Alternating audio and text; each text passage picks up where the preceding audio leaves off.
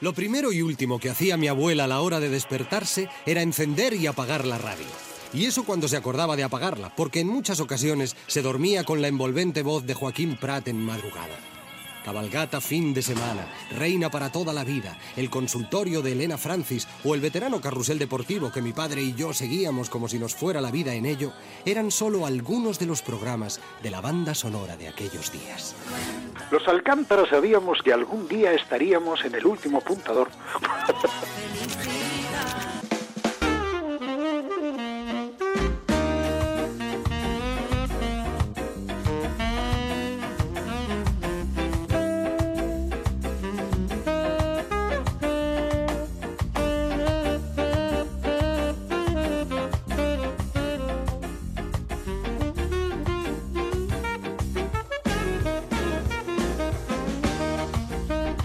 ¿qué tal? Sean bienvenidos, bienvenidas a El Último Apuntador. Nos colamos una semana más en las ondas para proponerles 52 minutos de artes escénicas, de artes en vivo. Hoy con dos trabajos, acomódense en su localidad y les cuento. Abrimos boca con una propuesta que se está gestando, que nace de la curiosidad de querer llevar a cabo un experimento, fusionar las artes vivas, las contemporáneas, con la técnica del clown. Nos lo va a contar su cabeza pensante, Silvia Larrauri.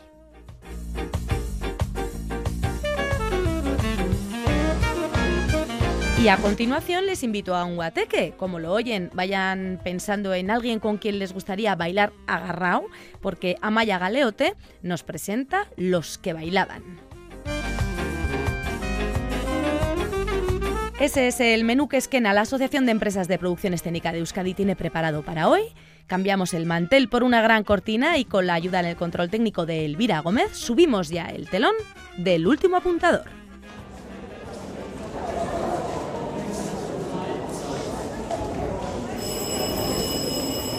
Comienza el último apuntador con Mirella Martín.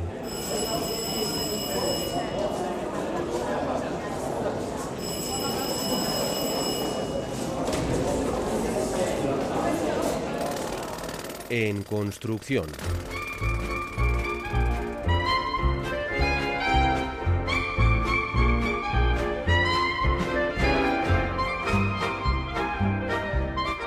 En construcción se encuentra el proyecto del que comenzamos hablando hoy. Redoble, transmutar el alma para sobrevivir la masacre. Su directora, la actriz, creadora y directora es Silvia Larrauri y ya la tenemos por aquí, así que le doy la bienvenida. Muy buena, Silvia. Kaiso, Mireya. Hola, ¿qué tal? Bueno, yo enumeraba al presentarte bastantes disciplinas, actriz, artista, creadora, pero en definitiva eres una apasionada de las artes escénicas, si no me equivoco, y no sientes la necesidad de elegir nada en concreto, ¿no? Bueno, pues es que la verdad es que me gustan muchas disciplinas y muchas veces digo, jo, pues esta historia igual merece más la pena contarla desde el audiovisual o esta desde el, las artes escénicas o el teatro, entonces, o me gusta escribir, entonces, pues no sé. Vas navegando de entre no ellas. pretendo elegir ninguna, me gustan todas. Bueno, eh, creo que eh, esta vocación a la que yo hacía referencia, una vocación que creo que además es temprana, nace también un poco a raíz de lo que ya vivías en casa, ¿no? Bueno, sí, mm, en mi casa no hay nadie que se dedique a las artes escénicas realmente, pero sí que mm, mis padres han cultivado la cultura en casa, la música, o, o mi madre, por ejemplo, es pintora. Eh, y luego, pues también, pues esos festivales de calle que se hacían en Vitoria y todas, todos esos festivales al final, pues también me inspiraron mucho de pequeña. Ujú. O el cine, Mencionas Gasteiz y es que tú eres de allí, eres de Vitoria, empiezas a formarte de hecho en tu propia ciudad, ahí en Eso es. TAE, también pasas por Orchay, pero luego Sí. haces, mm, bueno, eh, un, un periplo impresionante, por, vas pasando por sitios, vas a la Escuela Superior de Arte Dramático de Castilla y León. eh, que, bueno, por cierto, antes de seguir con tus viajes, de hecho es que te pillamos ahora en uno de ellos porque si no me equivoco estás en un aeropuerto, Silvia. eso es, me han retrasado el vuelo y estoy aquí, así que si suena de repente un altavoz es por eso. Es que te llaman, te reclaman, pero vamos, que, que lo de viajar es tú, sino ahora, ahora en concreto, antes de seguir con nuestra charla aquí en el último apuntador, ¿a dónde te diriges? Eh, supongo que es por Pues algo me voy artístico. a Barcelona a un Ajá. rodaje, sí. Ah, mira, te toca rodar por allí. Sí. Bueno, pues eh, eso, lo que decía, un poquito hacia otra zona de, de la península es donde tuviste que ir para formarte. Una escuela, la de Castilla y León, que además te sirvió de pasaporte para viajar aún más e ir formándote Eso por el mundo. Sí, la verdad es que fui muy afortunada en la universidad porque pude trabajar y estudiar en, en, diferentes países, por ejemplo, Hungría o en Estonia estuve también. Eso fue muy guay, la verdad. Sí, he leído por ahí en, en tu página web, en tu currículum, he echado un vistazo y también está un sitio muy exótico como Indonesia, la Universidad de Artes Escénicas de Surakarta. Sí, es que cuando terminé la carrera me becaron para irme a la Universidad de ISI de Surakarta a estudiar artes escénicas. Y a mí me interesaba, en realidad yo lo que quería era irme a la India. Fui allí un poco de rebote a Indonesia, que nada que ver. Pero me interesa mucho el mundo de la máscara y al final en Asia, pues la máscara es crucial y por eso me, fui a Indonesia, básicamente. Luego aprendí millones de cosas más, pero... en, actualmente eh, tienes toda esa formación a tus espaldas, sigues formándote, sigues investigando y tienes una compañía de creación colectiva, Aves Migratorias. Eh, y ahí sí, ¿no? Os dedicáis, de hecho, a investigar nuevos lenguajes escénicos. De hecho, el trabajo que nos ocupa hoy va un poco por ahí. Eso es, cuando volví de Indonesia fui a Madrid y entré en un laboratorio de artes escénicas o de nuevos lenguajes contemporáneos y a partir de ahí surgió ese colectivo de creadoras jóvenes, pero hay de todo, desde bailarinas, actrices, directoras, iluminadoras y hasta hace poco hemos estado rodando con la obra El Águila. Ahora estamos más en stand-by como colectivo porque he estado viviendo más en el País Vasco. Y centrándonos en el trabajo que yo comentaba, Redoble, por cierto, por ti Silvia yo he leído que es el proyecto más personal hasta el momento, no sé si es así. Sí, porque hasta ahora casi todos mis proyectos los he creado en colectivo o, los he sí, los he co-creado. Y en este caso, aunque la creación va a seguir siendo colectiva, al fin y al cabo pues me he aventurado a dirigirlo yo, a, a, coger la idea original que yo quería hacer y, y por eso es tan personal y tan extraño, porque me gusta mucho el teatro físico, el teatro gestual, el clásico de toda la vida, pero también tengo este, este mundo mm, de artes vivas o contemporáneas del que he vivido en Madrid y quería ver a ver qué pasaba si fusionaba los dos mundos. Y, por eso es tan personal. Y de ahí nace, ¿no? De, de fusionar eh, las diferentes eh, artes que, que, más te llaman la atención. También el, el clown está muy presente, ¿no? Sí, eh, mm, sí, me pregunté qué pasaba si si fusionaba el clown con, con artes contemporáneas. Mm, y la verdad que el resultado es extraño, pero la investigación está siendo muy bonita, la verdad. He leído también sobre Redoble que surge de la necesidad de comprender nuestras propias contradicciones, esas dualidades que tiene el ser humano. Y en, en, el trabajo también se nota, está muy presente el tema de la transformación, ¿no? además física, porque ahora, ahora veremos eh, eh, con qué materiales trabajas, pero hay mucho de transformar también. Totalmente, sí, sí, es el punto de partida, la transformación. Eh, es, es como, el redoble es una tragicomedia que reflexiona sobre la transformación básicamente y luego eso hace que surjan otras temáticas nuevas, pero el punto de partida es ese y son dos panaderos que, que juegan a deformarse o a transmutarse a través de la masa del pan. Y es que decía yo que estáis dándole forma literalmente, porque eh, hoy, hoy me temo que van a colarse por aquí muchos símiles, porque trabajas con materiales moldeables y metiéndonos ya en harina del proyecto en sí, trabajas precisamente con eso, con harina y, con pan. Mira, vamos a meternos y además en sentido físico con, con, un trocito de un audio de un teaser que tenéis colgado ya por ahí, así que vamos a, escuchar cómo suena vuestro redoble. Toma uno, versículo 8, rodando, acción. ¡A trabajar! ¡A trabajar! ¡Tú! ¡Aline! ¡Voy! ¡Lo tengo!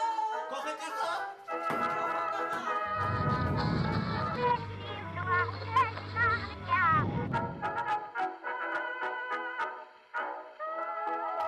Y ahí te vemos junto a Íñigo, ¿no? Cuéntanos quién es esa voz masculina que se intuía en Redoble. Sí, el otro actor, eh, Redoble tiene dos intérpretes, una de ellas soy yo, otro de ellos es Íñigo Sanz Vega.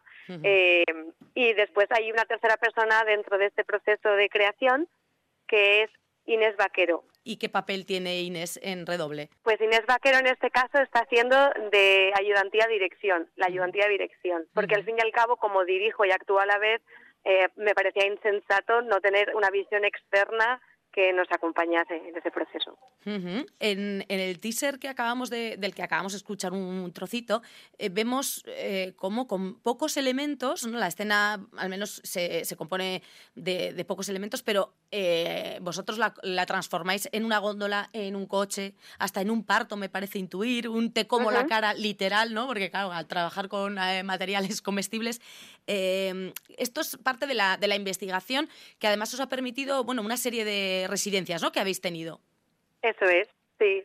Al principio eh, parece una comedia liviana de dos panaderos clowns, pero poco a poco vamos atravesando más capas y más capas y se va volviendo mucho más oscuro y más profundo la narrativa, quiero decir. Y estamos muy contentas porque nos han apoyado mucho, cada vez Redoble tiene una red más grande, surgió con transiciones, con la beca que nos dieron desde el proyecto de Arrobia, eh, gracias a eso conseguimos eh, que Goizan en el BAG gracias al Ayuntamiento de Bilbao. Y bueno, es verdad que todavía seguimos en el proceso de búsqueda de financiación porque ahora mismo estamos tres en el proceso de creación, pero necesitamos más dinero para básicamente remunerar al equipo artístico, al diseño de luces, diseño de vestuario, En fin, un montón de equipos y departamentos. Sí, porque como dices, habéis tenido eh, apoyo, acompañamientos, residencias muy interesantes, esenciales, como las que has mencionado. También Pablo Ibarrucea, que ha estado ahí de acompañamiento, como digo. Como mentor. Garayón eh, Sorgingunea en, en Álava, el Ayuntamiento de Bilbao, Sí. Y esa beca también a través del Festival Baz. Pero esos apoyos, como mencionas, son, son fundamentales, pero falta la financiación. Yo creo que hemos agradecido un poco los apoyos, pero también entrarían esas personas a las que hay que agradecer cuando te dan un premio, el, por ejemplo, al que te auguro, ¿no? Eh, eh, pues eso, lo que hablamos, ayudante de dirección, producción, distribución, todo esto, eh, vestuario, iluminación, eh, no se dice por decir, eso existe y hay figuras a las que evidentemente, como mencionas, pues hay que remunerar, Silvia, y, y bueno, para eso hay que seguir trabajando, ¿no? Con el proyecto. Claro, desgraciadamente a veces no existe precisamente porque el teatro es un poco precario en este país y a veces prescindimos de alguien tan importante como una diseñadora de vestuario, Ya. pero no es la idea, a mí me gustaría poder contar con todas ellas. Y de hecho, tienes ya pensado eh, quiénes serían, ¿no? Físicamente. Sí. Eso es. Tienes ya el equipo eh, que imagino, pues un equipo que ya conoces o con el que has coincidido en otros trabajos, en otros proyectos y que, bueno, pues que ves que son las personas ideales para que este redoble ya sonara como tiene que sonar. Exactamente. La, la idea del- de la obra, antes comentábamos cuál era un poco la idea original, de, que partes de la transformación, también con esa idea de, fusión.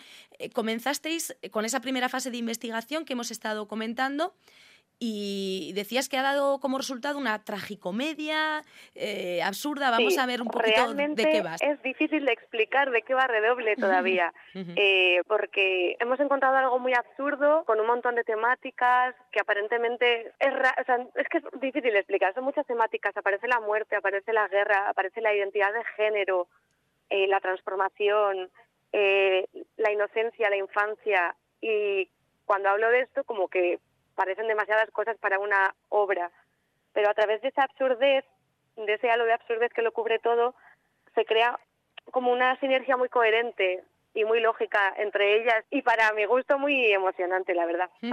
Qué interesante y qué importante ese trabajo de investigación previa, obvia, que necesita cualquier trabajo, ¿verdad? Para ir descubriendo, bueno, pues estas peculiaridades del trabajo que de repente mm, descubres que tiene, aunque ni siquiera las intuías, ¿no? Cuando lo piensas. Totalmente.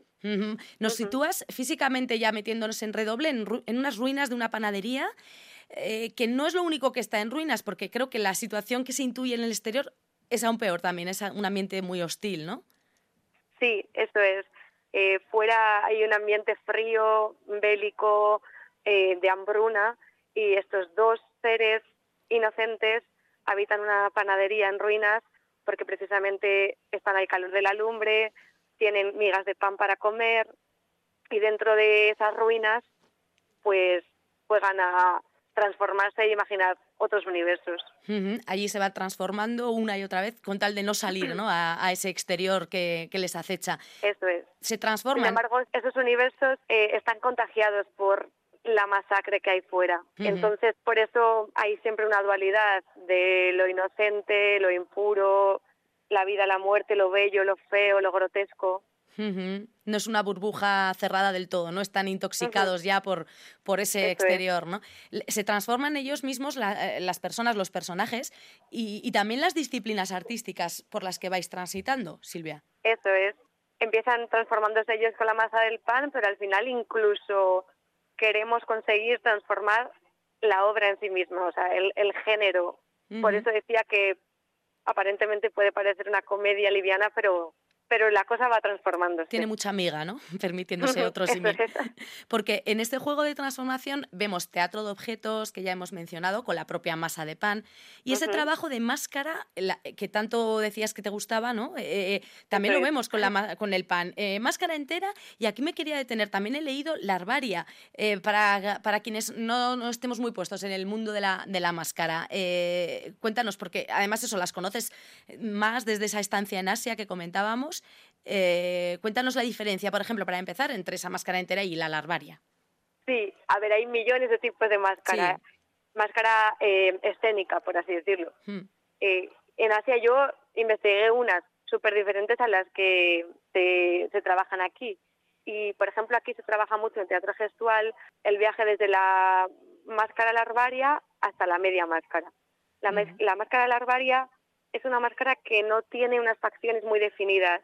Son sutiles, son como seres que todavía son larva, como la propia palabra indica.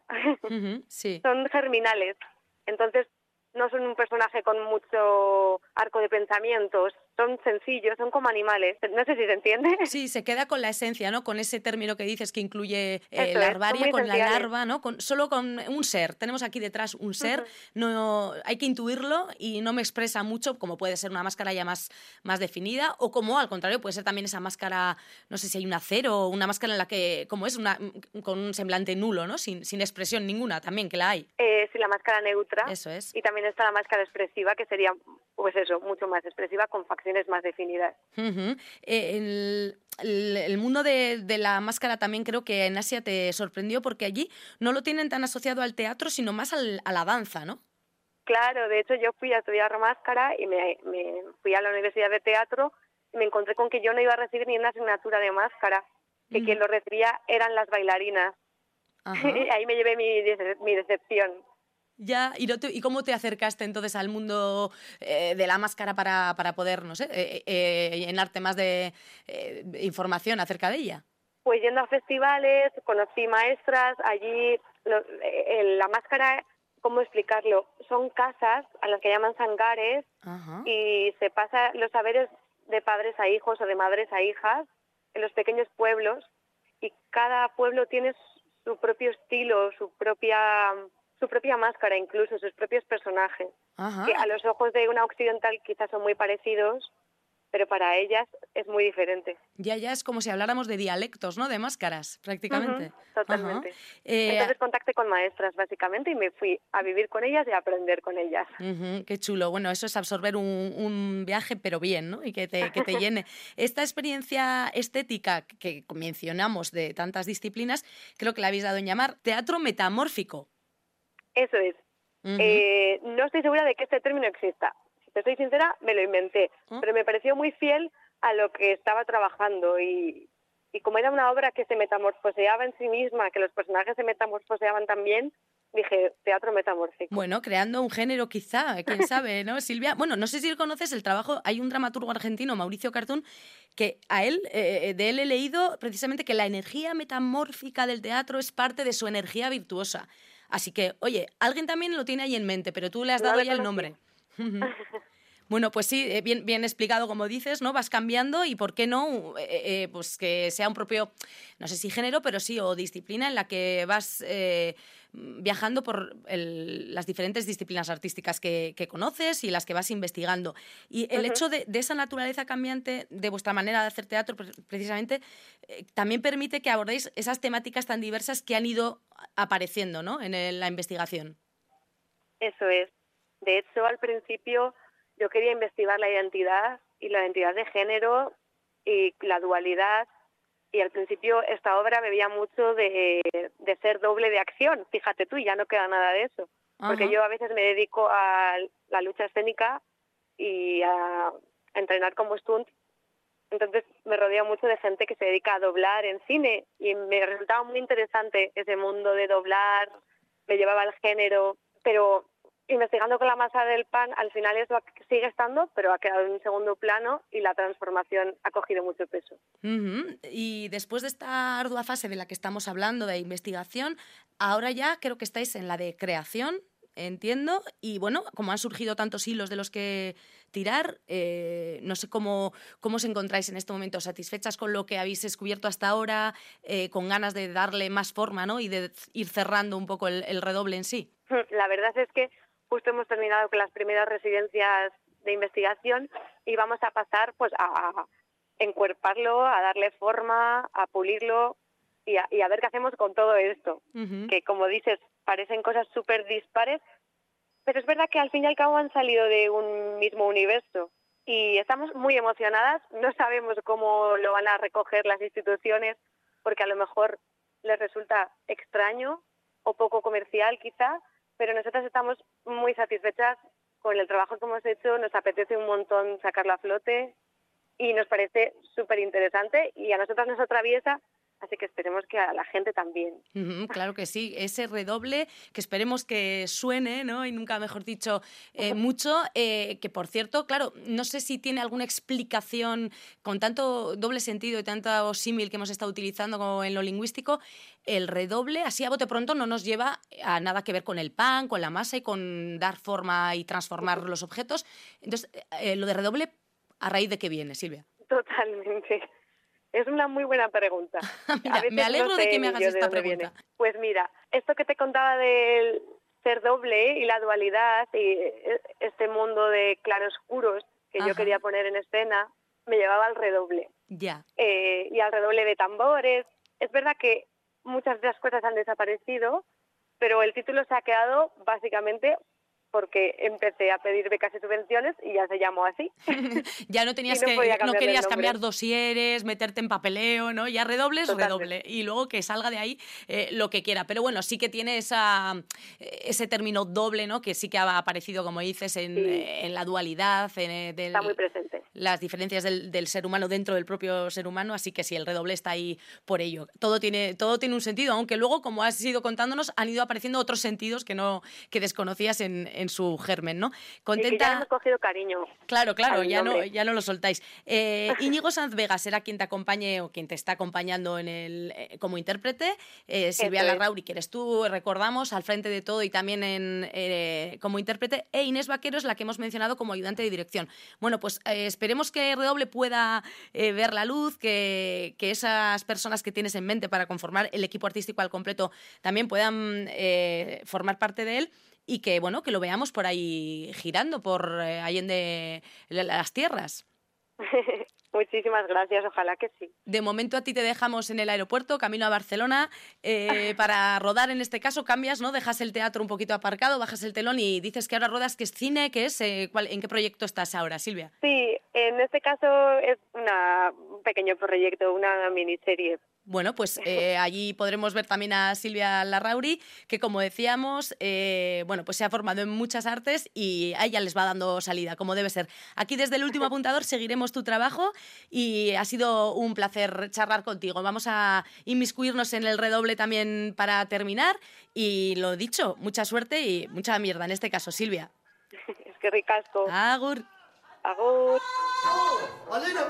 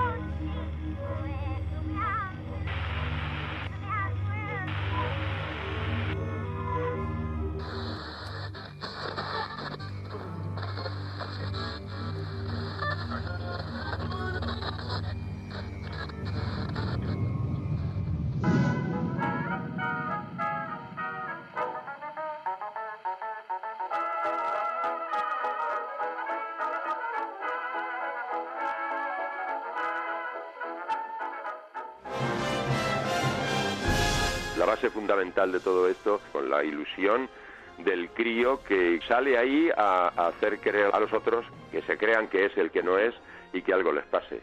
Es, es, ma- es magnífico, sencillamente magnífico. El último apuntador. En Radio Vitoria y Radio Euskadi. ¿Cómo tienen las canillas?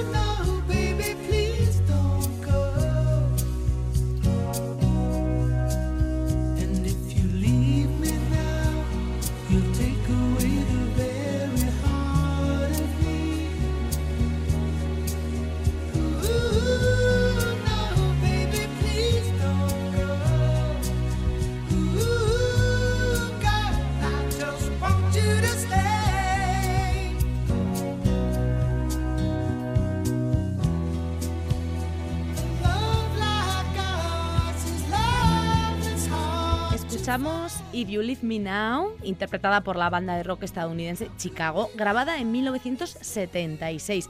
Y es que les decía yo al inicio, hoy les invito a un guateque y para ello nos tenemos que remontar a esa década en la que se estilaban estos encuentros entre los jóvenes de la época para compartir momentos, para mover el esqueleto también. Y mi pareja de baile para esta charla en esta ocasión va a ser la responsable del proyecto que nos ocupa. Amaya Galeote, muy buenas. Hola, ¿qué tal? Buenas tardes. Bienvenida al último apuntador. Muchas gracias a vosotros. Y hablamos pues de los que bailaban. Eh, sonaba una música, está un poquito más como lenta, como de las del final, como el, el llamado agarrao, ¿no? Digamos.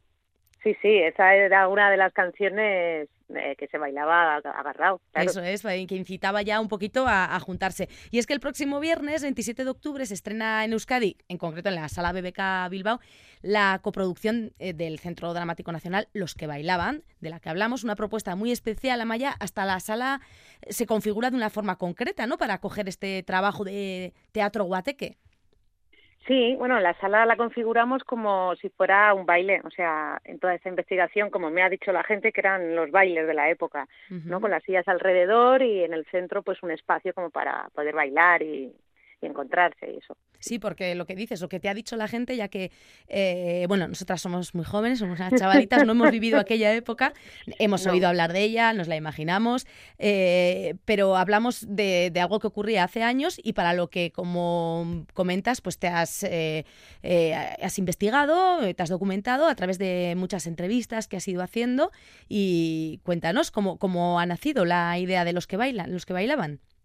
Pues eh, la idea surgió de una manera muy sencilla. Mm, Yo estaba haciendo una obra de teatro en el Centro Dramático Nacional y eh, el director me pide que los actores bailen como en los años 60 y 70 y claro, yo no tenía ni idea de cómo bailaba la gente en esa época.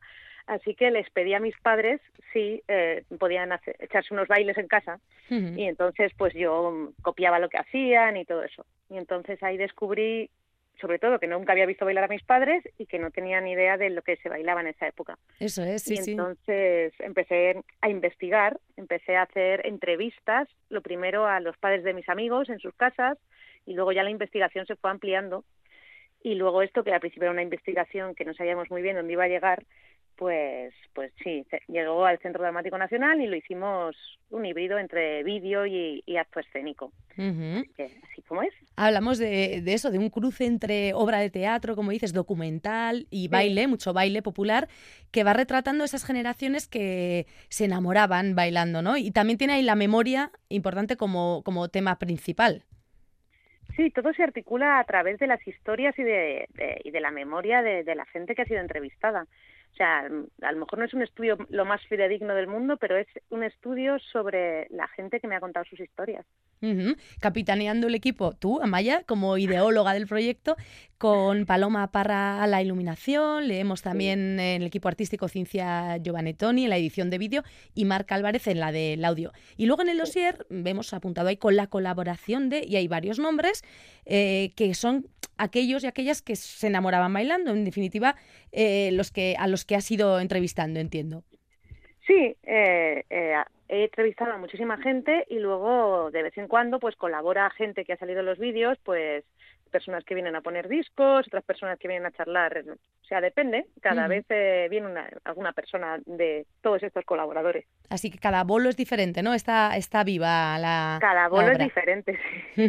Es un pseudo documental, digamos, como decimos, está basado en entrevistas reales de la generación de nuestros mayores, de los mayores de Amaya más exactamente, y a ellos se escuchará contar sus recuerdos en primera persona. Vamos a, a colarnos en un momento entre ellos, entre los que bailaban, y escuchamos qué nos cuentan.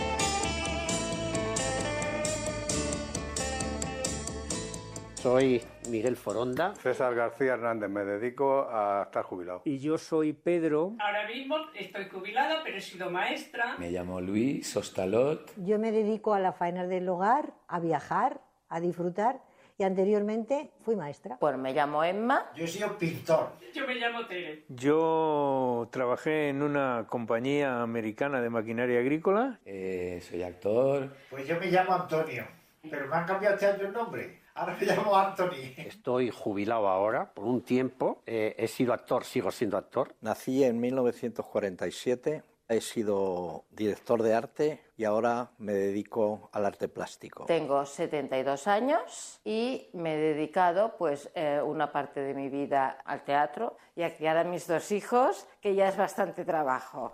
Estas voces son las de los y las que bailaban. Amaya, testimonios, como decimos, que te has ido dedicando a, a recoger. Pues Miguel Foronda, Pedro Manuel Galán, María José Jiménez, Adoración Muñiz y Julián Plaza. ¿Y, y cómo, ha- cómo ha sido eh, bueno, grabarlos, eh, escuchar sus testimonios? eh, ¿Algo te ha sorprendido de lo que te han ido contando? Sí, eh, lo más bonito de todo el, el proceso, que además es un proceso de investigación muy largo, porque yo estoy casi un año y medio, dos años haciendo entrevistas. Y, y, eh, es muy bonito llegar a la casa de la gente, que la- la- estas personas te abran su casa y, Mm. y sus recuerdos además. Y entonces, pues luego nos poníamos a bailar en el salón y luego siempre te invitan a algo. La gente son muy cariñosas y muy amables y siempre pues eh, sacan un vino, unos cafés. Eh, ha sido muy bonito, muy entrañable y he aprendido muchísimas cosas. Sobre todo he aprendido a escuchar, que es muy importante, a escuchar las historias de los demás.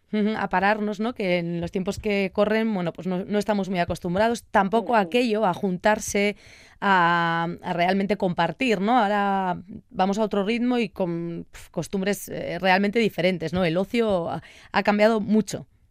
Sí, ha cambiado muchísimo.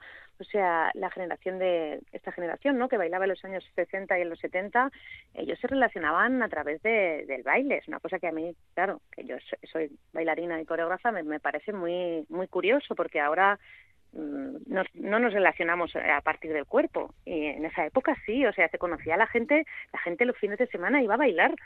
Era como Sí, lo sí. que hacían, ¿no? Para conocerse. Sí, sí, lo- así lo bailaban- llamaban, de hecho, ¿no? Vamos sí. al baile y, Vamos y al vamos, baile. y era, era lo que hacían. Luego, pues eso, juntarse, ba- bailar y compartir, en definitiva.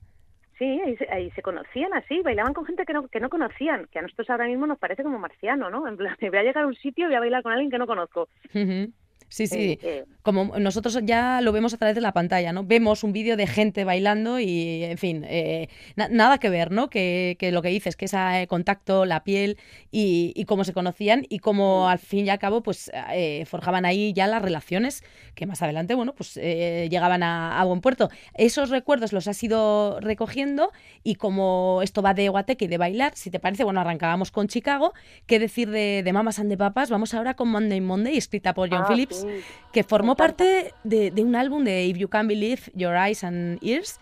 Y fíjate, en España fue el primer número uno que inauguró la lista de los 40 principales. Claro, hablamos de 1966. ¡Hala, a bailar! Venga.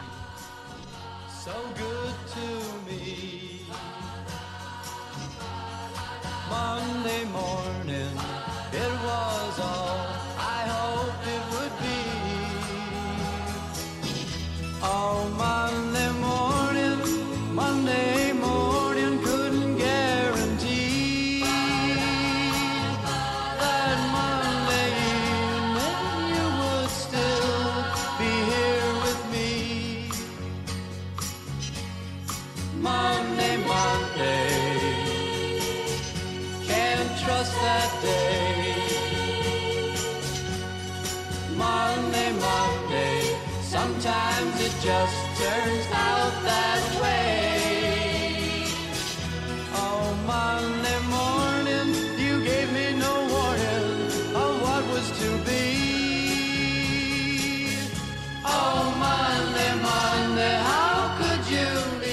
Hemos conocido el origen de la idea, también el proyecto más o menos en sí, pero ¿cómo le vas dando forma? ¿Cómo decides esta disposición que decíamos? ¿Tenías claro desde el principio que, ibas a, formar un, un guateque allá por donde fueras?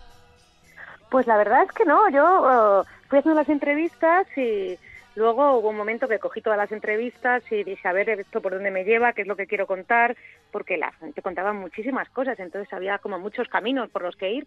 Decidí este camino del guateque, de la música y, y- y bueno, pues luego fui haciendo la dramaturgia pues a partir de, de, de estas ideas y de estos temas. Pero vamos, se podría haber hecho de otra manera, claro. Qui- quizá con todo lo que has recopilado que en el tintero, cosas que se le pueda dar quizá otra forma más adelante o, o ya lo aparcas, lo que has recogido. Eh, es que ya lo hice una revisión. Primero eh, hice como un acercamiento y Mm. luego el año pasado eh, hice otra revisión y entonces esta es la segunda revisión. O sea que, pero vamos, se le podrían hacer un, un montón porque tengo muchísimos vídeos que he tenido que, que, que no poner porque si no esto duraría muchísimo. Claro, ¿cu- ¿de cuánto hablamos? ¿Cuánto tiempo tiene que prepararse la gente? Lo- Los poquitos que, mm, afortunados, poquitos me refiero porque, claro, el, el disponer la sala, como hemos comentado, quitar las butacas, al final hace que el aforo sea mm, reducido. Sí, pero también eso hace que tú te sientas dentro de, de un, de un guateque o de un baile. eh, es todo como más íntimo y yo creo que se vive mejor y se Más vive de otra manera. ¿Y sería ¿no? cuánto tiempo? Es una hora y media. ¿Una hora y Sí, media? una hora y veinte. Es que como hay, depende un poco de, de cosas siempre, Ujú. Eh, pues depende, sí, una hora y veinte, una hora y media. Depende de cómo, de, de cómo se vaya dando, como decíamos, está vivo y cada uno es diferente, Claro. cada circunstancia, así que eso se, se irá viendo en concreto aquí en la sala BBK, pues el viernes 27. Hay proyecciones de estos vídeos que comentas, las que has podido por fin intro- introducir en el proyecto, y también te Sí. acompaña un pinchadiscos, ¿no? De, de aquella época. Me acompaña un pinchadiscos, sí, sí, sí. Un pinchadiscos que nos va poniendo música en vinilos de su época, que son suyos y que Mm. trae él. Y entonces son vinilos auténticos y, y nos pone música de, de esta época. Ajá. Música, eso, le- eh, ¿cómo habéis hecho la selección? No sé si también has tenido tu mano en ello, eh, ha habido un equipo que te ha ido dando ideas sobre qué música podría componer la banda sonora de los que bailaban. Realmente es que todo el mundo, en los, a la gente que he entrevistado, todo el mundo sabía muchísimo de música, porque en esa época escuchaban mucha música. Entonces, entre las eh, hay dos eh, hay dos personas que vienen de de disc jockeys, depende, pues unos días viene una persona, otros días viene otra. ¿Quiénes son? Y Amaya. Eh, pues son Pedro Galán y Julián Plaza. Entonces a, a una, a unos eh, sitios, a unas funciones viene una viene uno de ellos y a otras funciones viene viene el otro. Ajá. Entonces eh, depende de la función que te toque hay una música u otra porque el DJ va poniendo música eh, entre una selección que hemos hecho la que a él le apetece en esos momentos. El DJ llamado pinchadiscos, que si no, igual se nos enfadan, ¿no? Sí, sí, se nos enfadan, se nos enfadan. Sí, sí, que esto ya en los, en los 70 eran pinchadiscos y, y luego, bueno, sí que ha derivado en otro tipo de nomenclatura, pero ¿y ellos eh, lo eligen sobre la marcha, Maya, por lo que entiendo? ¿O está bueno, un poco tenemos, pactado? tenemos como, como ya una cantidad de temas elegidos y luego sobre esa cantidad de temas pues ellos van eligiendo, sea, tenemos como una base. Una playlist, ¿no? Que diríamos. Sí, y luego sobre esa playlist ellos van eligiendo las canciones que quieren poner ese día. Ahí estarán entonces Pedro Galán y Julián Plaza, o Julián Plaza, poniendo la música y... Exactamente. O Julián Plaza o Pedro Galán. Eso, es uno de ellos. Y se no sé si sabes ya quién viene a Bilbao. Eh, sé, sé que viene a Bilbao, Julián Plaza viene a Bilbao. Vale, bueno, pues él estará ahí en la sala BBK y pondrá la música para la gente que se acerque y que entiendo que, claro, tienen que ir con ganas de ver, de ver un espectáculo, pero también con ganas de bailar. Sí, sí, eh, es, eh, ellos ven el espectáculo y luego la gente que, que le apetece salir a bailar, sale a bailar y la gente que no, no, no obligamos a nadie. No Ah. es una cosa que uno vaya a obligar a nadie a salir a nada. Vale. Sí, porque hay veces que dicen, ay, pero no me vais a, me vais a sacar. No, no, no.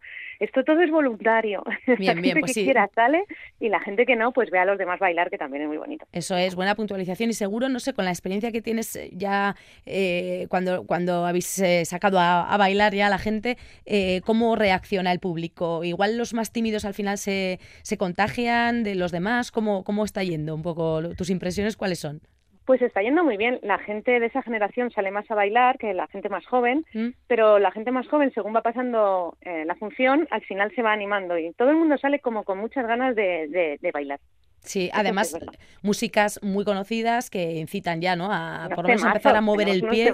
Sí, sí, sí, yo he leído por ahí también vinilos originales, como decías, de Adamo, los Beatles, en fin, eh, también, también pasodobles, clásicos, hay un poco diferentes estilos de música. Sí, sí, hay de todo. Claro, vamos pasando también en la función, pasamos por diferentes estilos, pues los más modernos, los más tradicionales, Y se, hab- se habla un poco de cada uno, o sea que sí, sí, tenemos de todo. Y se, se explican un poquito, se contextualizan, eh, te quiero entender, la- la- los temas que vais poniendo. Sí, bueno, eh, los vídeos eh, están eh, clasificados por temas Mm. también, ¿no? Cómo se bailaban los bailes, cómo eran los guateques, eh, o sea, que cómo se bailaba en pareja, cuáles eran eh, los trucos que tenían también las mujeres, ¿no? Y las cosas mm, cuando bailaban en pareja para Ah. Bailar con la persona que querían y no bailar con la que no querían, o sea, que va todo como por es por temática. Ah, mira, o sea, que había también ahí sus estrategias, ¿no? En sí, aquella. sí, sí, la gente tiene unas estrategias muy, muy, muy buenas, sí. En esas proyecciones que comentábamos y que hemos escuchado un poquito, eh, también los entrevistados, las entrevistadas definen el guateque en sí. Vamos a El ver. guateques al final era, era para conectar con la chica, en este caso, o con el chico. lo que era el guateque en casas particulares. Entonces ibas, pues te decía, pues tal día fulanito hace una fiesta en su casa. ¿no? Y entonces ibas de casa en casa, digamos. Los fines de semana era muy típico ir a guateques de amigos. que Sí. Ah, luego guateques en las casas, los guateques que eran muy importantes. todos los Todos los días. días de todo el verano, guateques. Cuando se iban mis padres, sí, porque hacíamos guateques. eran en casa de, de amigos o también, eh, yo ya- esto ya lo he vivido también en Madrid y en Vitoria, se alquilaban. Se alquilaban locales. Una vez que teníamos todo colocado, salíamos a la calle y como por la calle Madrid era calle de paseo, desde Artillería hasta San Isidro, pues salíamos y íbamos diciendo a las oye que tenemos guateque, ¿queréis veniros? Y bien si las conocíamos Claro, o no. sí, sí. Y unas venían y otras decían, Buah, con estos, estos son unos golfos, estos no sé qué, y no sé cuándo. Y, y otras no se venían. Yo era de los que llevaban las chicas. Yo no llevaba ni el picú, ni llevaba eh, la bebida, ni estas cosas. Yo era de los que me preocupaba de que hubiera chicas. Nos encerrábamos en un sitio A ver, Amaya, ha habido ahí una pausa dramática. Dice, yo era lo que llevaba las chicas. Claro, que esto nos hace ahora que pensar, ¿no? Y encima nos ha dejado el, el ratito para que lo pensemos. ¿Qué, qué era, qué era esto? Claro, también había que llevar ahí a, a- a las chatis, ¿no? No, eh, era, era una cosa como más inocente de, de lo, de lo que parece. O sea, eh, la gente organizaba, eh, un grupo de amigos a lo mejor organizaban un guateque en su casa y entonces pues en la calle, oye, ¿queréis venir?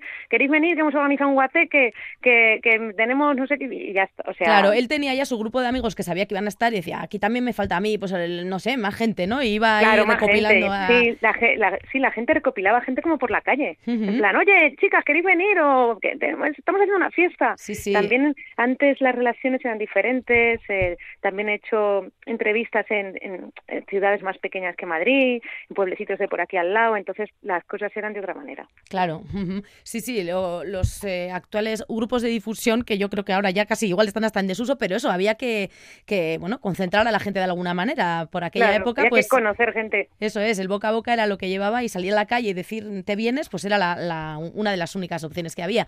Así que bueno, pues los que bailaban, recordamos, este viernes 27 en la sala BBK Bilbao, eh, pues no sé, Amaya, con ganas de, de subir aquí al norte, de presentar aquí tu, tu trabajo, Buah, ten- como... Tengo muchísimas, muchísimas ganas. Además, Bilbao me encanta y para mí la verdad que es una suerte poder poder presentarlo allí. Tengo muchísima tengo muchísima ilusión, la verdad que sí. Esta coproducción con el Centro Dramático Nacional, recordamos, que va a estar por aquí, que se va a poder disfrutar y además eso, en primera persona quien vaya, ya que, que no solo es eh, ver un espectáculo, sino además vivirlo y bailarlo en este caso. ¿En qué, ¿En qué más proyectos estás? Ya que tenemos por aquí a esta coreógrafa bailarina, Amaya Galeote, no sé ahora dónde te pillo, por ejemplo. ¿Estás en Madrid? No, ahora estoy en Madrid, sí. Ahora Sí. estoy en Madrid. Luego este año tengo viajes fuera para hacer cosas. También eh, tengo aquí en Madrid, también en el Centro Dramático Nacional en, e- en enero. O sea que sí, tengo cositas. Mm, Has estado además, eh, he estado investigando un poquito en tus redes en un proyecto eh, muy especial, ¿no? Con, eh, como inclusivo, no sé si nos puedes eh, contar, eh, con una compañía Sí, portuguesa o bueno, sí, no sé. yo trabajo, yo trabajo de, eh, de vez en cuando, me gusta mucho trabajo con gente inclu- eh, inclusiva y eh, trabajo aquí, en, eh, he hecho dos coreografías para el Psicoballet, que es una compañía muy famosa aquí en Madrid que lleva desde los años 80 y entonces eh, este año, en mayo de, la- de este año, fui a, a dirigir una cosa en Portugal con una compañía también eh, de allí, de Viseu, y Ajá. nada, sido una experiencia maravillosa, la verdad. Eh, increíble, los eh, actores y los bailarines eran maravillosos, lo hemos pasado muy bien y es que a mí me, me gusta mucho eh, trabajar con gente de inclusión, sí. Bueno, pues sí, eso es, a poner a, a bailar y a moverse a todo el mundo y que el arte llegue a todos los rincones. Eh, desde aquí, mm, eh, agradecerte esta charla aquí en el último apuntador e invitar a quienes les apetezca mover el esqueleto y disfrutar de los que bailaban, pues el viernes 27 de octubre, a acercarse a esa sala BBK en Bilbao, ¿no, Amaya? Claro que sí, pues eh, allí les esperamos a todos. Muy Eh, bien. Así que nada, muchísimas gracias por invitarme a tu programa y, y nada más. Encantada. todos a, a vernos. Eso es, nos vamos con música de ese guateque al que nos invita Amaya Galeote. Un placer, gracias, Agur. Gracias a ti, Agur. Mas yo no quiero ni abordaje ni mil doblones, pues no me gustan las discusiones. Es el mejor bailar el twist. Yo soy pirata, mas soy un sueño. Soy un pirata cuando me duermo. Y así soñado cantando voy, oh, oh, himno de guerra en este twist. Preparo los cañones, vigilo el horizonte. Pirata sin rencor, yo voy buscando amor. Oh, oh, oh, oh, oh, oh. Yo soy pirata por carambola, soy un pirata de nueva ola. Siempre este ritmo bailando estoy, oh, oh. Yo vivo alegre, hey, con este twist.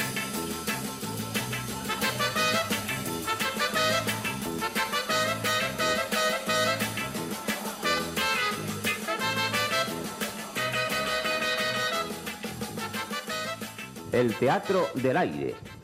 ¿El teatro es una gran pregunta o son una pregunta que te lleva a otra pregunta? Be or not to be? That is the question. Ser o no ser, esta es la cuestión. ¿Sentir terror a los anatemas? ¿Preferir las calumnias a los poemas? ¿Coleccionar medallas? ¿Urdir falacias? No, gracias. No, gracias. No, gracias. Por eso se ha acabado la función. El último apuntador. Thank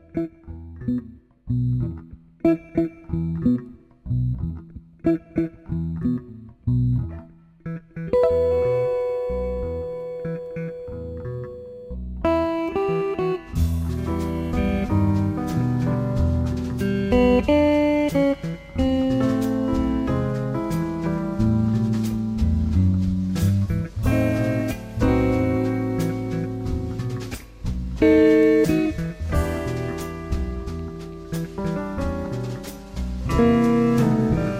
También en Bilbao, en Arrobia, en concreto, este domingo 29 tendrá lugar una nueva edición de Escenavide, la quinta ya. Edición conducida por Merche Guillén y para que el jurado ha seleccionado ya para la ocasión los siguientes proyectos. Una crónica de violencia de Barandi Producciones. Esto es una obra de teatro interactiva que va a traer al mito clásico de Heracles y sus 12 trabajos al presente. Así que veremos esa fusión de lo clásico y lo actual, con una crónica de violencia. Amanecer Alto Cielo de Nazario Díaz es otra de las propuestas que se vivirán, ya saben, en, en germen, porque todavía las propuestas están haciéndose y Escenavide precisamente nos muestra un trocito para ver cómo, cómo se van desarrollando. Este trabajo en concreto, Amanecer Alto Cielo, busca la desaparición del lenguaje en cuanto elemento escenográfico parte de la noción expandida del lugar. Es una danza de manos que miran, ojos que tocan y un cuerpo que borra. Todo esto nos explican, habrá que verlo. Presunto de R que es otra de las propuestas que se podrán ver en Escenavide. Y aquí se nos presenta el sótano del despacho de abogados Mújica, Uribe y García. Se nos plantea si ley y justicia son o no la misma cosa, presunto. También Goisetan Gabón de Ibilca es algo que podremos ver en Escenavide y este, en este trabajo hablan de la depresión, hablan de, de, una mujer, de ella, que hace tiempo que no se siente como siempre, algo pasa en su interior, lo está descubriendo, luego un día al volver a casa, bueno, encuentra un monstruo. Todo esto, como digo, y en germen de todos los proyectos, se va a ir desarrollando este domingo en Ocharcoaga y en Arrobia, el domingo 29 formando parte de la quinta edición de Escenavide. Así que esto lo contaremos a continuación, cuando sepamos ya con ese jurado y toda la gente que vota cuál es el proyecto ganador, aunque todos finalmente, pues si tienen suerte, verán la luz, obviamente. Todo esto el domingo aquí en Arrobia.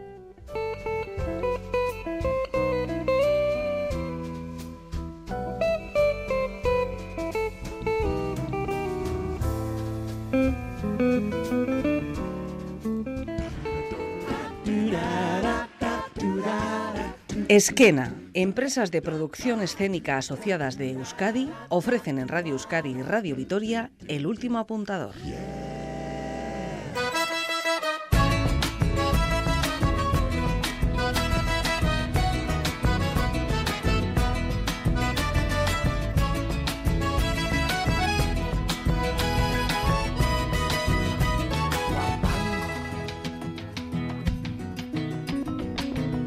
Pues hasta aquí llega hoy nuestra cita con los y las profesionales de las artes escénicas. Gracias a ustedes por habernos acompañado ahí al otro lado de las ondas. Gracias a Silvia y a Maya por haber puesto hoy voz a El último apuntador y a nuestra compañera técnica Elvira Gómez que ha hecho posible que ustedes nos escuchen y así deseamos que siga siendo. Podrán hacerlo a través de la radio, en Radio Euskadi, en Radio Vitoria, en esas sintonías y también en nuestra web. Nos vemos en los teatros y nos seguimos escuchando aquí. Gracias, Agur. Vénganse de todos lares, que este abrazo colectivo sea inspiración constante, subversiva, diletante. La pluma de lo que escribo y es preciso ya que vivo que trace un verso valiente, espejo de tanta gente que no se creyó la historia y convierte en la memoria en un arma del presente. Que nadie te apague el vuelo, que nada te ate la silla, que no pisen tu semilla, que no te ciegue el señuelo, que no piques el anzuelo, puedas explorar tus dones, que todo el campo lo abones hasta que nazca tu fruto. Para que cada minuto parezca que soy